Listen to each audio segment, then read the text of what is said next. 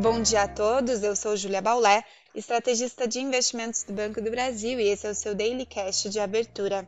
Hoje é quarta-feira, dia 21 de junho de 2023 e investidores seguem em compasso de espera pela fala de Jerome Powell à Câmara nos Estados Unidos.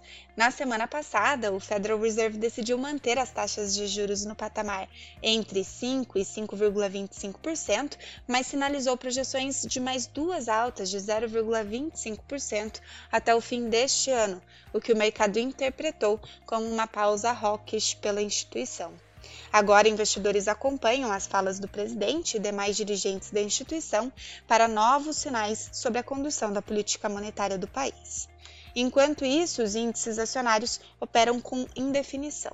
Na Europa, o resultado da inflação ao consumidor no Reino Unido, novamente acima das estimativas, reforça a possibilidade de elevação de juros no país amanhã pelo Banco da Inglaterra.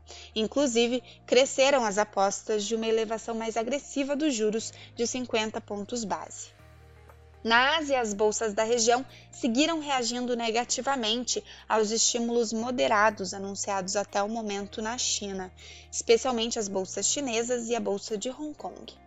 No Brasil, ontem o índice Bovespa recuou 0,20% aos 119.622 pontos, apenas a terceira queda nas 13 sessões do mês.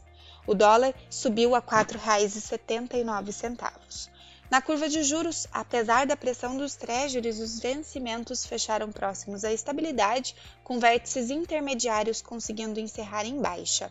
Hoje, os sinais fracos do exterior podem dificultar o apetite doméstico, ainda com os investidores locais em compasso de espera pela decisão do Copom hoje sobre a taxa Selic. O anúncio será feito apenas após o fechamento dos mercados e a expectativa consolidada do mercado é que a instituição mantenha a taxa de 13,75%, mas que adote um tom leve e um, indicando o cenário de corte à frente. Os investidores também acompanham o evento sobre a reforma tributária na Confederação Nacional da Indústria e o andamento do arcabouço fiscal pela Comissão de Assuntos Econômicos, o CAI, no Senado, com expectativas de encaminhamento na sequência para plenário. No câmbio, o dólar segue levemente mais forte ante moedas pares, mas opera mais fraco na comparação com moedas de países emergentes. Ficamos por aqui, um bom dia a todos e até a próxima!